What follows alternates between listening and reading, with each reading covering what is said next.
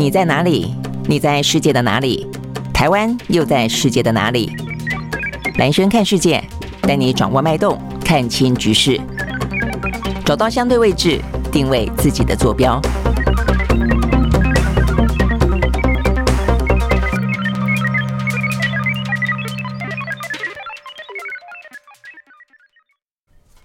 大家好，欢迎收看今天的蓝轩看世界啊，这个很快的接近周末了啊，但是有关于呢这个地缘政治当中呢，呃，尤其是围绕在台海哦，或是在东海哦，等于在印太地区的话题还是不断，不管是呃马克宏的呃相关的一些呃是不是讨好中国大陆，是不是呃这个不要当美国的附庸这个话题不断的还在延烧当中，然后呢，巴西的总统鲁拉呢又正在访问中国大陆，呃，那另外的话呢，美菲呃这个肩并肩的呃这段时间以来最大型的。军演也在南海这边举行啊，让这个中国大陆呢觉得如芒被在刺。那另外的话呢，接下来的话呢，在可见的未来啊，这个呃 G7 要在日本举行，所以我们看到呢，包括像北韩，他们呢又在射飞弹了哦。这个今天早上，呃，昨天啊，昨天射了飞弹啊，射了一枚呢新型的飞弹哦，说第一次采取了固体的燃料，所以这部分的话呢，也是啊，这个看得出来，就是说似乎呢，呃，这个有关于印太地区，尤其在东东北啊，这个东北亚啊。这个部分的话呢，其实，呃，这个相关的一些呃骚动或者担担心的一些风险哦，都持续的存在。那然后还包括台海，台海的话呢，在继中国大陆的围台军演之后，呃，十六号到十八号，呃，说要进行呃台湾北部的这个禁航区的呃这个划设嘛啊，那先前说三天。后来我们这边抗议之后说变成二十七分钟，那现在又变成六个小时，所以忽长忽短啊。不过仔细看了以后呢，呃，并不算是相冲突啦哦，所以。昨天第一时间啊，看到说呢，本来说王国材我们的交通部长出来说二十七分钟，突然之间呢又来了一个快讯啊，说变成六个小时，大家会说哦，到底你这个怎么听的啊？那目前看起来是这样子哦，就说呃，对岸所发布的在航空的部分还是二十七分钟，但航海的部分的话呢，因为呢呃是发射卫星嘛，这个气象卫星嘛啊，所以它的一些火箭的这个载体。坠落海面，它这个坠落海面要进行清除，哦，所以这个清除排除的时间呢，可能要长一点，哦，所以要六个小时。好，所以等于就是说，这样的一个发射卫星啊，这样的一个举动，等于在航空部分的影响的话呢，还是一样维持在影响二十七分钟，然后三十三架次。然后在航海的部分的话呢，可能会影响到六个小时哦。所以相关的一些呢船只哦，可能都要尽量的避开。好，那我想这个对于呃台湾来说要关注的话题，当然在于说这个到底属不属于他们啊、呃？我们昨天讲到属于软攻击的一部分哦，就他现在虽然看起来是可磋商的，呃，经过我们去跟他们商谈之后就。把时间缩短了，但是呢，类似的这样的一个卫星的发射计划，呃，这个相关的讯息都不是那么的清楚哦，就是说以前也没看到在这个地方的呃，我们的呃，等于是我们的航空识别区里面进行发射。那为什么这次选在这个地方发射，不能在别的地方发射吗？那这个呃，预告的时间够不够长等等哦，或者他就是要让大家觉得说，呃，我我今天可以退一步哦，到二十七分钟，但是如果有一天。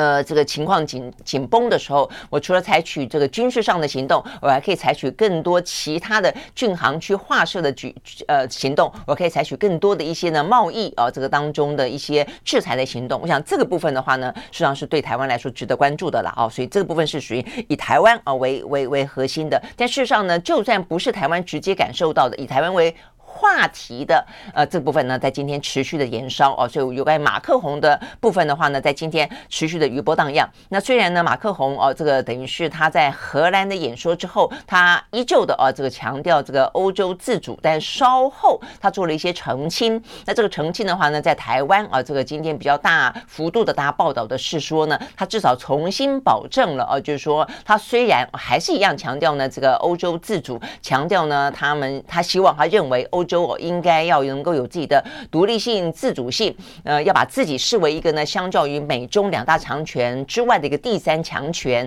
所以要有自己的呃这个战略思维之外，他特别强调说，但是呃这个法国包括欧洲，当然哦、还是希望呢台海要维持现状的，所以我想这个部分的话呢，事实上是引起呃包括台湾在内啊、包括呢。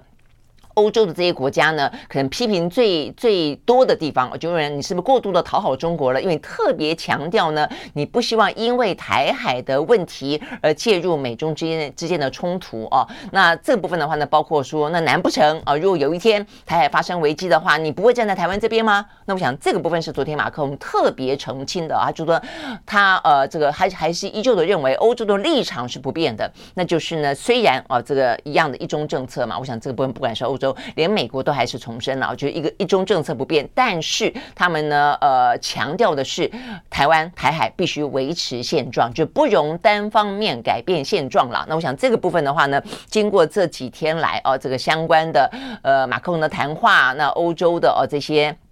领导人啊，不管是欧盟的领导人，其他国家的一些领袖啊，或者一些相关的外交的、军事的这些发言人，你会看发现，慢慢慢慢磨合出来呢。目前共同的语汇，包括呢，马克自己修正的话哦，就是说，至少他在讲到有关于欧洲自主的这部分，在不变的状况底下，强调的是他必须加上一句，要维持台海的现状，也就是不容许任何一方面。单边的改变现状，那我想这边指的当然就是中国大陆了哈。所以呢，如果说对于马克龙来说，他被认为是在讨好中国的话，他至少这部分呢强调啊，他等于是对中国表明了态度。呃，欧洲不应该也不会啊，这个做事呢，他片面改变台海的现状的。我想这个部分呢是有关于。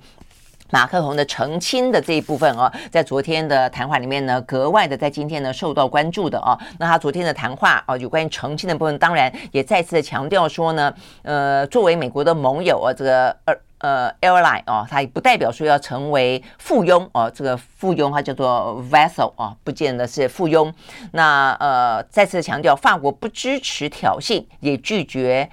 参加。拉高台海紧张的口水战，那在他的通篇的谈话里面，也会知道说，他这个所谓的拉高台海紧张局势的口水战，他有点点啊指向这个美国正在进行的总统大选了。就是说呢，美国呢现在现在呢，等于是反中呃，成为他们呢呃这个共和党跟民主党的基调之余，还成为竞相的呃这个竞争的。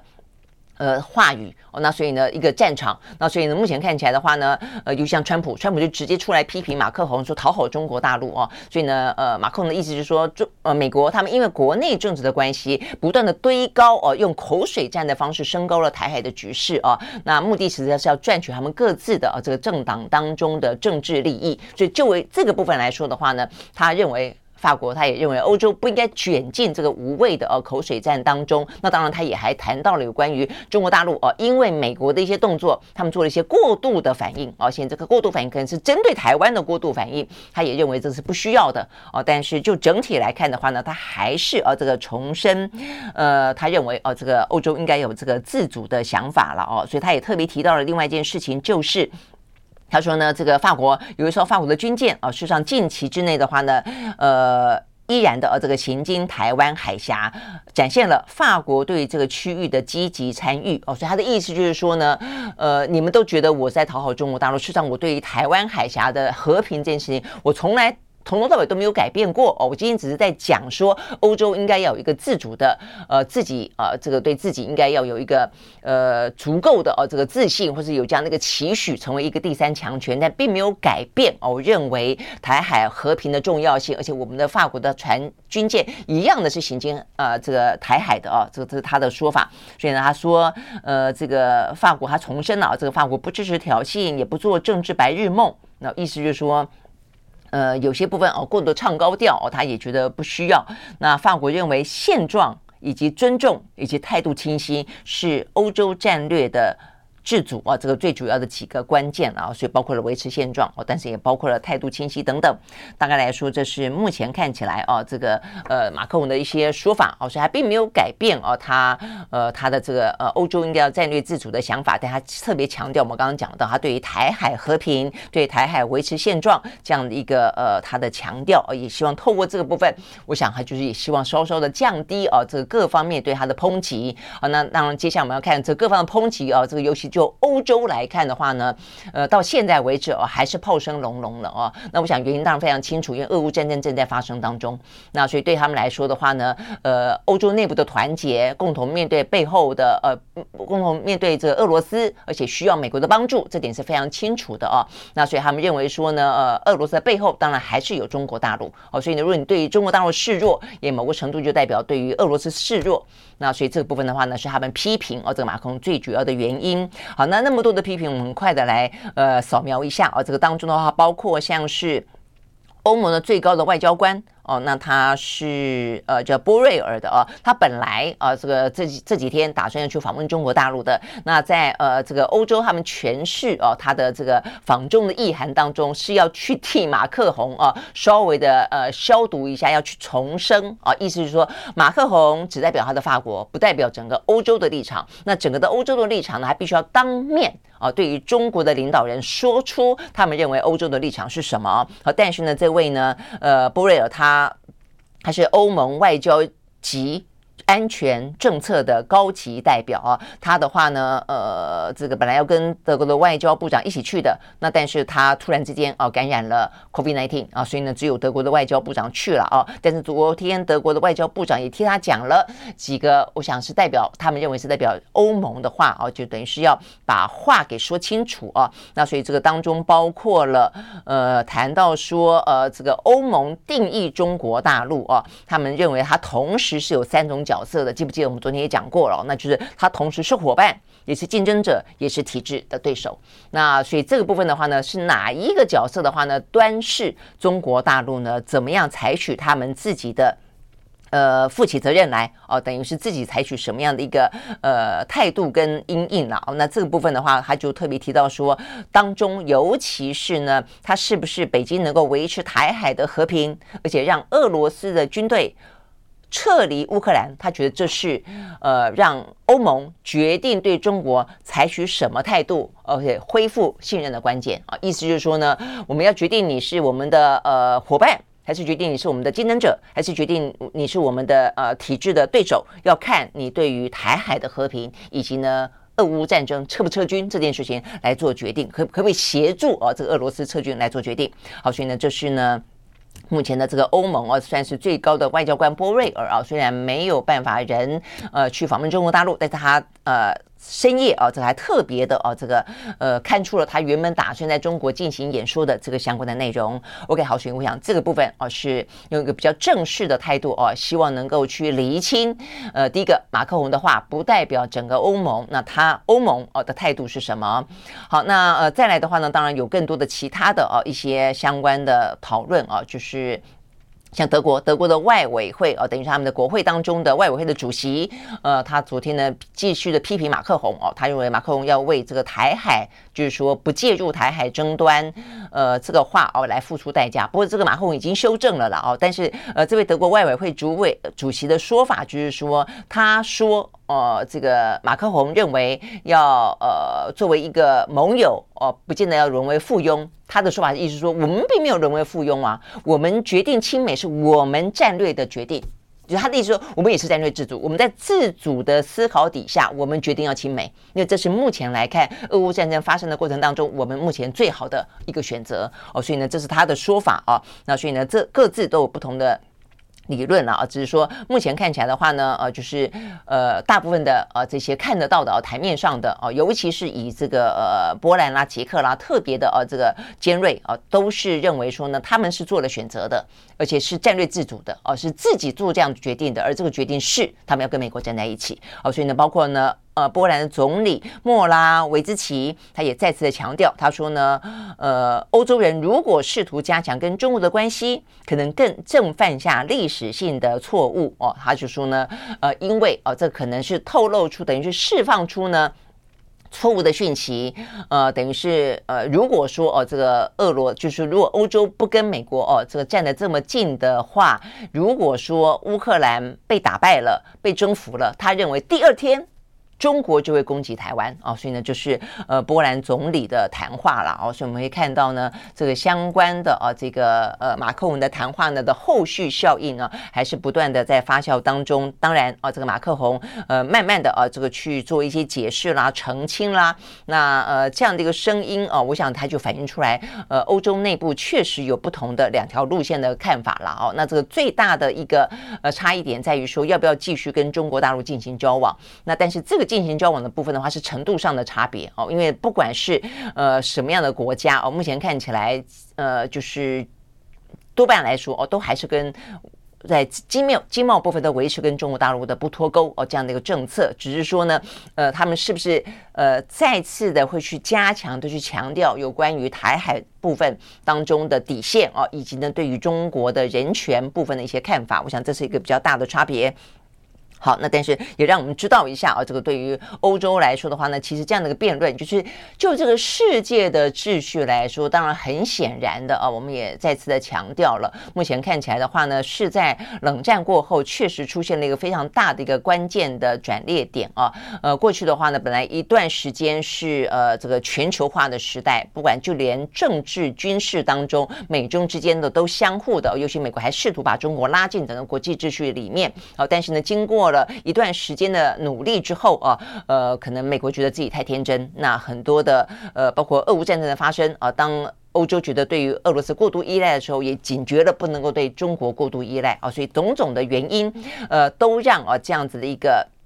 原本的不结盟、原本的全球化，呃，在最近这些年啊，就是出现了重新的归队。那我想这个重新的归队当中呢，目前的话呢，归队到什么程度？而是全方位的成为全世界两大壁垒，哦，那包括从军事到政治到外交到经济都是两大壁垒，还是呢有些部分维持全球化？或是说呢，部分的全球化，那有些部分，比方说军事的、政治的，分成两大壁垒。我想这个部分是目前来看最大的旗舰跟争执所在啊。每一个国家针对他自己的一些跟中国大陆的呃关系、跟美国的关系、跟中国大陆的贸易往来、跟呃这个美国所需要的这个战略安全都有关系而做出自己的选择。OK，好，所以我想这个部分是。马克宏的后续啊，那事实上呢，我们看到呢，我们刚刚讲的做出不同的选择，有些国家就正做出不同的选择。那巴西啊，这个巴西的总统鲁拉，呃，目前的话呢，他呃就是呃到上呃在中国大陆进行访问嘛啊，那他有呃不同的行程了啊，在昨天的话呢，等于是。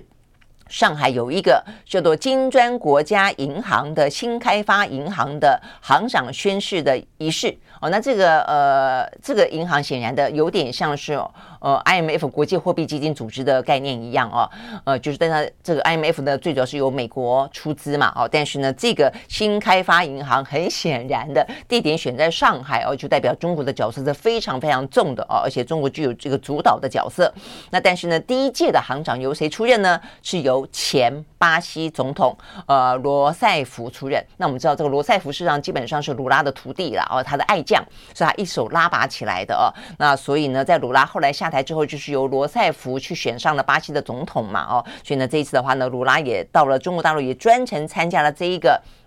叫做金砖国家银行的新开发银行的行长宣誓仪式哦，那在这个仪式当中的话呢，鲁拉直接批评了世界银行跟国际货币基金银行啊，说他们是传统的金融机构，而且传统的金融机构的话呢，就是都是偏向于西方世界国家，呃，扼杀了发展中的国家哦，所以呢，等于是那么一个呃新的这个叫做新金砖国家银行的新开发银行，是为了。发展中国家来服务的哦，那我想这也是我们看得到的，就是对于中国大陆来看的话呢，它在政治跟军事上有它的很清晰的、越来越清晰的盟友啊，比方说俄罗斯，比方说朝鲜，比方说伊朗。但是在经济上面的话呢，它的一“一带一路”以及这个开发银行所所拉拢的哦这些呃拉美的国家，其实呢目前看起来。也是一个他呃很坚强的哦这个呃盟友的阵容哦，所以呢，呃这个部分的话呢，很显然的，其实大家都各自在整队当中了哦。OK，好，所以呢，这样的一个金砖国家银行呢，呃，目前组成的包括了巴西、俄罗斯、印度跟中国跟南非哦等等。目前的话呢，呃，他们在二零一三年的时候正式成立哦，到今天我们看到的话，这个是呃新开发银行的。呃，这个新任的行长哦，这个新任的行长，OK，好，所以我想这个部分的话呢，他们都希望能够减少对于世界银行跟 IMF 的呃依赖啊、呃。那所以呢，卢拉还讲出一句话，我想这个话呢是最让美国觉得紧张的话，也是让啊、这个阵头呃这个中国的呃欢心的话，那就是呢，呃，卢拉说去美元化，他的意思说为什么一定要用美元？为什么国际之间不能够用人民币来计价？哦那我想这个部分的话呢，事实上也就是在过去这段时间以来啊，这个。中国大陆呢一直在呃国际的呃这个相关的一些金融财经的舞台当中啊，呃不断的去堆砌，而且希望能够达到的啊，就是说它能够在这个金融的领域当中哦，国际金融一样有它的话语权，一样有它的影响力，一样有它的分量。好，那所以呢，这个卢拉说这件事情是可能可以达到的，只要我们有耐心，我们只要有耐心就可能会改变。OK，好，所以呢这个部分的话呢，是我们看到啊有关于卢拉访问中国大陆啊，这个参加了这一场上海的。呃呃，这个呃活动啊，里面特别讲到的话，那我想这个话本身当然啊，这个在呃国际的金融圈里面呢是呃很有很有意思的啊，所以我们看到呢，这个 I N F 的总裁呢立即就有了回应啊，他虽然没有直接表明对于鲁拉呃对于这个中国大陆这个金砖国家银行啊的的说法，但他特别强调说，他认为。全球哦，各个国家必须要采取更多的措施来避免全球贸易日益分散所导致的呃可能会代价高昂的后果哦。他觉得必须要去避免第二次的冷战哦，所以他强调的这个第二次的冷战讲到的可能不只是对于一些军事壁垒上的啊这样的一个影响，可能包括对于呃整个的啊这个国际的。经济来说呢，对造成一些影响啊。那 OK，我想这个部分的话呢，呃，就是显然大家就感受到了啊这个有关于后冷战时期的这个壁垒化，然后呢，呃，对于去全球化这个部分，其实呃影响的层面越来越广。OK，好，所以我想这个部分是我们刚才讲到了一个，是从西方世界国家来看马克宏的事情呢，引发了相关的一些呃涟漪阵阵啊，这。那再来的话，就是有关于鲁拉哦，它反映出来的是另外一股力量啊，这股力量的话呢，实际上也跟中国大陆呢，呃，不断的在。这个集结当中哦，OK，那我想对于对于美国来说，对于西方世界来说，当然一方面呢，呃，又希望团结啊，那去因应呢这个中国大陆，它也不断的啊，也要去自我捍卫也好，或者它积极的呃、啊、这个呃来希望能够哦、跟这个美国并肩啊，这个等于是平起平坐也好。但是另一方面的话呢，美国也必须要去面对啊一个正在发生的中的危机，就是你不断的希望呃欧洲国家呢跟你团结，站在同一个阵线当中去面对啊这个。中国大陆，但是你总不能老是去监听你的盟友吧？啊，所以另外一个呢，今天呢，呃，这一两天啊，这个非常大的啊，这个新闻事件就是，呃，有关于呢，呃，这个。美国的泄密事件啊，这个泄密事件的话呢，最新消息啊，他们已经逮捕了啊，这个确实就是在美国的呃军方啊，这个工作的一位呢，呃，这个年轻人，二十一岁啊，这个年轻人的话呢，因为过去这段时间本来一开始啊，美国还没有承认说是由美国这方面泄露的，但是很多的讯息都直指啊，是从美国的国防部里面泄露出来的。好，那这个目前看起来的话，最新消息他们已经正式逮捕了这个年轻人，这个年轻人呢，啊。哦，这个他在网络上的代号叫做 OG 哦，叫做 OG。那呃，事实上他是呃一个哦，我们看到的是他是在美国的国防部哦，这个工作的一个。我看看，我来找一下我刚刚抓到的，呃，空军国民兵啊，空军国民兵，他叫做泰谢拉哦，这个叫做 Texera 啊，这个他的名字。那昨天呢，呃，最新消息是由 FBI 啊正式逮捕他。那 OK，他在工作的领域里面哦，他显然的是一个。呃，这个怎么讲？就是维护哦这个系统的一个工作人员，然后的话呢，他可以呃接触到一些呢相关的机密以及极机密。那在过去的这段时间当中，他们的说法是说，哦，他的他是在群组里面先泄露这个相关的呃内容的哦。这个群组里面也不过是二三十个人。那这个群组是什么群组呢？说是一个呢，呃，在。Discord 啊，这样子的一个呃私密的聊天群组当中，二十多个人啊，多半是男性，然后的话呢，多半都是枪支爱好者，然后呢，呃，但是都是宅男哦，所以呢，他说呢，这个 OG 哦，就他们后来去访问了这个族群，这个群群组里面的成员了啊，他们就说呢，呃，这个 OG 哦，显然一开始只是要让大家关心一些时事哦，那因为他接触到这些机密里面呢。针对一些正在发生中的时事呢，有了一些更进一步的、更内幕性的呃这个内容，所以他希望让大家知道，这么单纯吗？我真的不晓得啊，就是这么天真吗？他说呢，这个成员说，呃，他认为这个 OG 哦，呃，发布这个机密情报，只是想让群组内大多数只会打电玩的年轻人能够了解时事。啊，他似乎是认为这些内幕消息可以让其他人呢更理解事情的真实性，呃，理解这个动荡的世界当中啊真实的状况，所以呢，提供大家呢，呃，因为更了解真相，就能够更提供更好的保护嘛。哦，这他说这是他们纯粹的想法，只是说一开始呢贴出一个叫做第一则是充满了奇怪字母缩写跟一些行话的讯息，那群组当中没有人。注意，不晓得在贴什么东西啊？那因为大家对于这个字句都不熟悉，那所以显然的，他可能觉得怎么都不熟悉，他就帮忙啊，用文字重新，等于是有点像是呃转译了啊这些话的意思啊。结果连续数个月下来发了数百则，都是从他上班的军事基地当中所带回来的消息。那甚至有些讯息的话呢，上面还有一个备注，这个备注呢，呃，是一个缩写啊，叫做应该叫做。不能够让外国人知道，我就不跟外国人分享这样的一个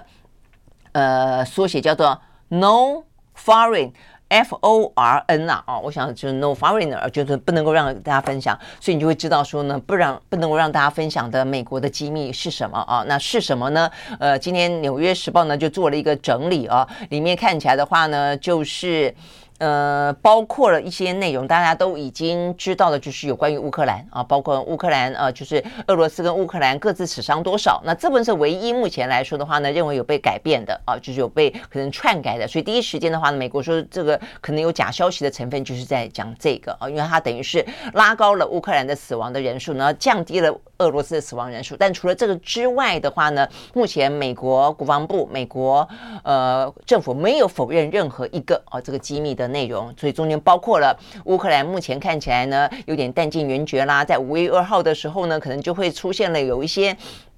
呃，这个军援啦，哦，这个面临非常窘迫的状况，而且呢，对于他的春季反攻显然的非常的不乐观哦，等等等呢，都是这个内容哦，这是大家关心到俄乌之间的。那另外的话呢，包括先前为什么美呃美国呢会有点言之凿凿的，像是指控呃说是呃中国要军援俄罗斯，记不记得哦？那但是这个部分的话，原来透过这一位呢，呃，这个叫做 OG 的呃这个。呃，泰谢拉的啊，他的呃这个泄露出来的机密，原来美国这个情报是来自于俄罗斯。啊。俄罗斯呢，他们自己说啊，他们在内部的情报里面呢，被美国呃这个所这个截拦截到。他说呢，呃，这个中国的军委会已经批准为俄罗斯在乌克兰战争提供更多的致命的援助，他们将会把这些武器伪装成一些呢。呃，这个像是民间的一些物资，那运送到呢这个俄罗斯，好，但是就没想到，就是说，其实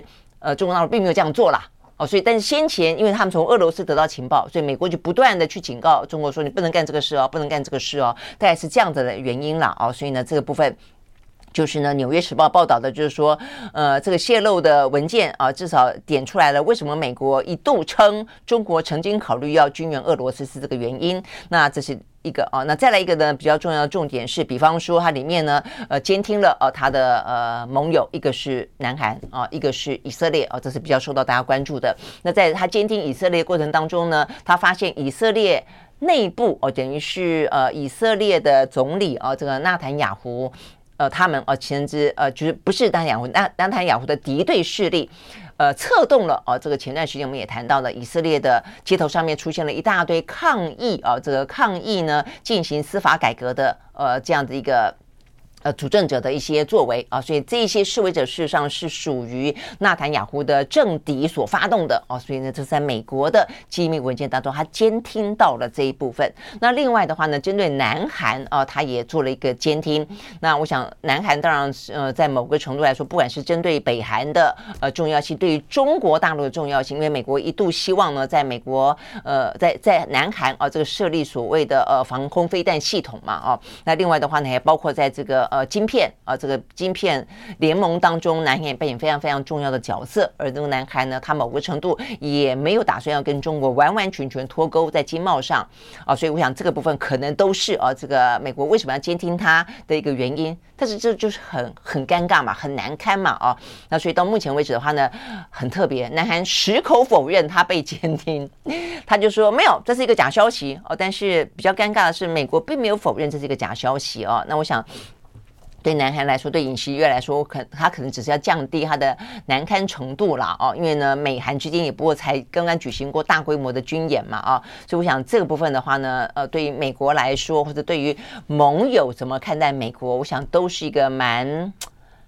蛮蛮尴尬，确实也是，确实一个蛮现实的事情啊。就即便美国要求大家跟他肩并肩啊，实际上菲律宾也正在跟他肩并肩举行大型的军事演习，但是大家都必须要体认到一个政治的现实，就是其实即便所谓的盟友，美国都还是持续的在监听他这个盟友当中。那对他来说，就是最主要，他们自己的国家利益是最。关键最核心的啊，那如果你的国家利益刚好跟他的国家利益站在一起的时候，那当然就会是一个非常好的伙伴。但当你的国家利益跟他国家利益不完全一致的时候，大家就必须要自己去做一些更完备、更成熟的思考了啊。我想这个部分是有关于呢这个美国的情报。透露出来的这样的一个状况哦，那至于这位呢，呃，这个呃缩写叫 OG 的啊，这个泰谢拉，他到底啊，这个目前被逮捕之后会是一个什么样的后续的局面啊？他们说，就算他的一开始的动机没有要为恶啊，没有故意要干嘛干嘛，或是为敌方阵营所工作啊，但是呃，就算这个动机无伤或者良善。至少十年啊，至少十年。那先前的话呢，事实上，呃，美国有个中中士吧，我记得还是上士，叫曼宁的啊，他泄露一一个文件，五年。那先前的维基解密啊，这个大家知道的，呃，这个阿桑奇三十年啊。那所以呢，目前看起来这位啊，这个仁兄二十一岁而已啊，他到底呢，呃，为什么泄密啊？现在这个部分要在了解当中。那最轻微、最轻微的话呢，至少十年。那为什么泄密？当然，我觉得涉及涉及到美国内内部了啊。他既然是一个枪支爱好者的话哦，他们当然也有这个说法哦。呃，就是说他他们的成员透露哦，说他是很健康、很强壮的，而且是全副武装的哦，受过训练的哦。呃，你可能可以从某种疯狂电影当中看到的所谓国民兵的样子，就是他这个样子哦。所以他会不会是一个川普的支持者哦？那中间的话呢，会什么样的后续发展？呃，对于美国的政情。跟选情，我想这部分是还蛮值得关注的哦。这个再看看后续怎么发展吧，因为他刚刚才被逮捕、太逮捕嘛。哦，OK，好，所以呢，这是我们今天看到比较重要的相关讯息。OK，好，所以呢，这个呃，相关的有关美中啊，这个掀起来的这样的一个国际。呃，地缘政治啊，这个总经的大洗牌，我想这个一定会在延续很长的时间了啊。不管你呃选没选边，怎么选边啊，怎么样的一个状况啊，都会是呃持续的啊这个热议的话题。OK，我们今天时间到了，我们下周一同一时间再会，拜拜。